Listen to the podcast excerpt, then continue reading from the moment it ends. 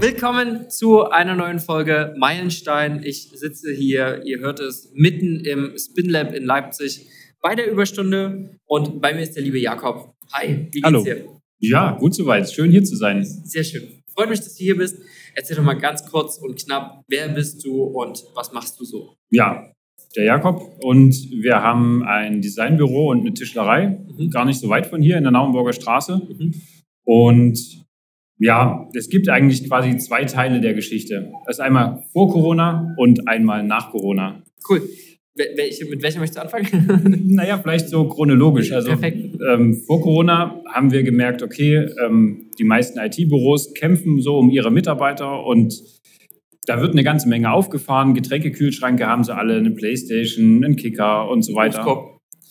Ähm, Gibt es quasi alles. Ähm, aber quasi den Freiraum, den dieses ganze New Work-Konzept bildet, äh, der ist ja eigentlich vor allen Dingen dann wirklich ein Freiraum, wenn er auch mit der Familie, der meist ja jungen Leute irgendwie einhergeht. Und wenn quasi Familie da auch ein Teil ist, wenn man quasi nicht nur die Arbeit mit nach Hause nimmt über die Endgeräte, sondern wenn auch die Familie ähm, quasi genauso flexibel mal mit ins Unternehmen kommen kann. Ja. Und so haben wir quasi Serverräume, Rumpelkammern und alles, was irgendwie jetzt nicht schon als Büro genutzt wird, umgebaut in so mehretagische ähm, ja, Spielräume für Kinder, mhm. dass die einfach für zwei, drei Stunden, wenn es gerade einen Betreuungsengpass gibt, mal mitkommen. Mhm. Und das ist für uns so eine Vision gewesen, wo wir gesagt haben, ja cool, da können wir quasi wirklich was zum Leben der Leute beitragen und irgendwie auch so in familiären Kontexten Entspannung schaffen. Mhm. Das macht uns richtig Spaß. Und die IT-Büros haben gerne dafür Geld ausgegeben. Eine Stellenanzeige kostet irgendwie, wenn man äh, da einen Mitarbeiter sucht, zwischen, was weiß ich, 8.000 und 15.000 ja, Euro und man ist es nicht klar, ob man überhaupt jemanden ja. findet. Und wenn man aber so ein, sagen wir mal, Alleinstellungsmerkmal hat, zum Beispiel über so eine kinderfreundliche Umgebung, dann äh, hat das eine ganz andere Strahlkraft. So sind wir reingestartet. So, jetzt kommt Corona. Plötzlich ist Homeoffice total normal. Betreuungsengpass, Homeoffice ist quasi geklärt. Und äh, der Bedarf an solchen, sagen wir mal, wirklich bunten und, und äh, fantasievoll eingerichteten Räumen ist ein Stück zurückgegangen, weil das im Mitarbeitermarketing plötzlich kein, kein so großer Hebel mehr war. Mhm.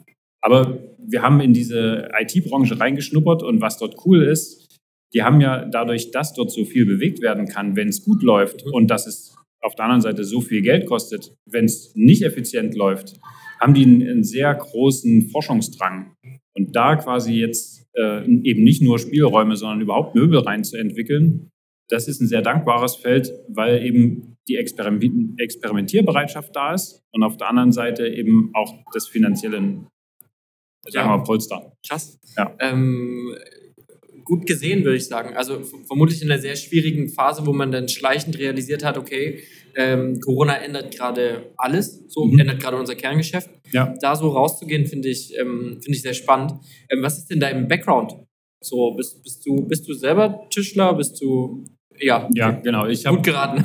ja, ich habe äh, vor vielen Jahren eine Tischlerlehre gemacht und dann habe ich aber gemerkt, okay, ähm, Fenster und Türen einbauen mein Leben lang, äh, irgendwie ist es das nicht. Das ist immer so zwischen quasi Handwerk und einer sozialen Schiene hin und her geschwankt.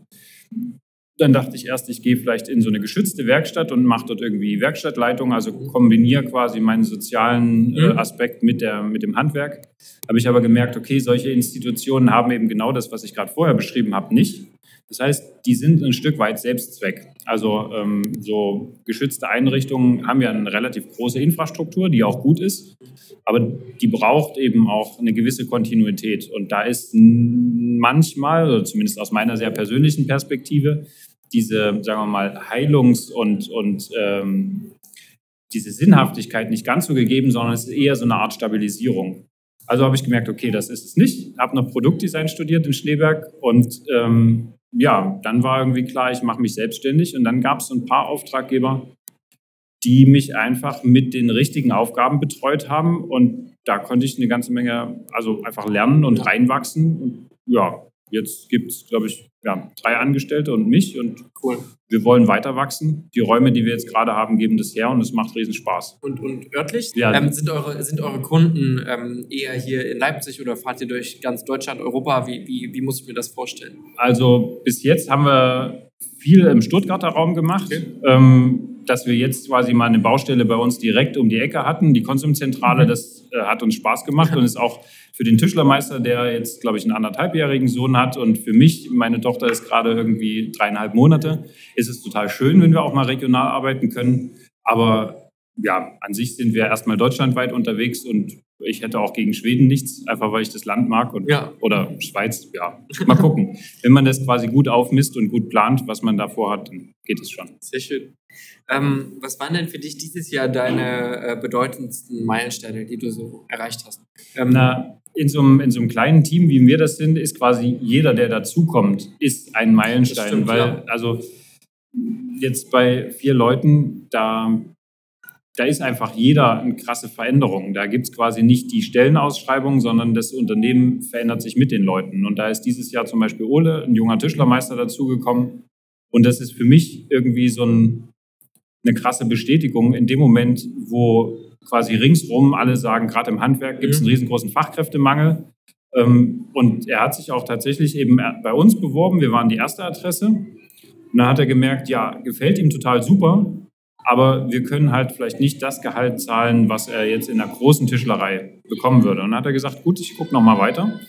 Ähm, eben als junger Familienvater muss ich schon auch was nach Hause bringen. Und dann kommt er nach zwei Monaten wieder und sagt, ich bin bei euch. Ja. Einfach weil dieses, was wir machen, quasi mit Einrichtung, das ist ja auch bei uns irgendwie ein Teil der Kultur. Und das hat dann offenbar dafür gesorgt, dass dann jemand sich für uns entschieden hat, der woanders eben hätte auch mehr Geld bekommen können das ist für mich schon so, ja, das macht Hoffnung und das, das ist eben auch Potenzial, um weiterzuwachsen. Ja, gerade ähm, New Work und, und Handwerk wird ja auch gerade heiß diskutiert und ähm, ähm, ist ja auch politisch gerade ein, ein, sehr hohes Thema in, in Verbindung mit dem Fachkräftemangel. Mhm. Äh, da finde ich es umso spannender, dass es dir zu gelingen äh, scheint, da, da einen Weg zu finden, der die Leute über, ja, so kommt es mir zumindest vor, so über, die, über, über den Sinn der Arbeit motiviert mhm. und nicht nach dem Motto, okay, wir bauen jetzt äh, in, in, in, dieses äh, 80. Hotel in der Innenstadt äh, 400 Türen und was weiß ich, wie viele Fenster ein, sondern das ist schon irgendwie, ähm, weiß ich nicht. Mit am, am Ende ist es Arbeit, die gemacht so. werden muss, ja. ja. Aber es ist immer ja die Frage, wie identifiziere ich mich damit selber und wie kann ich auch vielleicht miteinander umgehen. Ich glaube, dass der größte Hebel ist der Kultur zwischen, also ist die Kultur zwischen den Menschen einfach wie wir Projekte angehen, wie wir miteinander reden, wie wir einfach Verantwortlichkeiten auch verteilen. Und ja, ich könnte mir vorstellen, klassisch gewachsene Handwerksbetriebe, so wie auch ich in einem gelernt habe, da sind einfach, äh, sagen wir mal, flache Hierarchien sind einfach nicht denkbar. Das funktioniert ja. dadurch, dass äh, der Lehrling äh, drei Jahre leidet und das gehört eben zum Konzept und äh, danach darf er diese Erfahrung weitergeben. Und das ähm, ja. ist halt, ja, sagen wir mal, nicht so nachhaltig und offenbar wenn man merkt, es geht auch anders, dann, dann hat das eine große Anziehungskraft. Und jetzt gerade war jemand auch von der ähm, Marketingabteilung der Handwerkskammer bei uns und ja, hat das eben auch mitbekommen. Und da, klar, die Handwerkskammer ist auch so ein Ort, wo eben geguckt wird, wo, wo entwickelt sich das Ganze hin. Und ich könnte mir vorstellen, dass wir da vielleicht auch zumindest mal als Beispiel ähm, taugen, dass wir eben auch anderen was, was zeigen können. Es ist immer die Frage, wie weit ist man da bereit, sowas auch überhaupt auszuprobieren? Ja, das, ich glaube, genau das ist das, das Thema. Hm. Ähm, äh, reflektiert sein letztendlich. Und ähm, das ist auch so ein bisschen die, die nächste Frage. Mhm. Was, was hilft dir denn persönlich festzustellen, dass du dich weiterentwickelst? Äh, merkst du das überhaupt oder ähm, merkst du es nur in so Momenten wie jetzt, wo man mal wirklich aktiv darüber spricht? Wie siehst du das?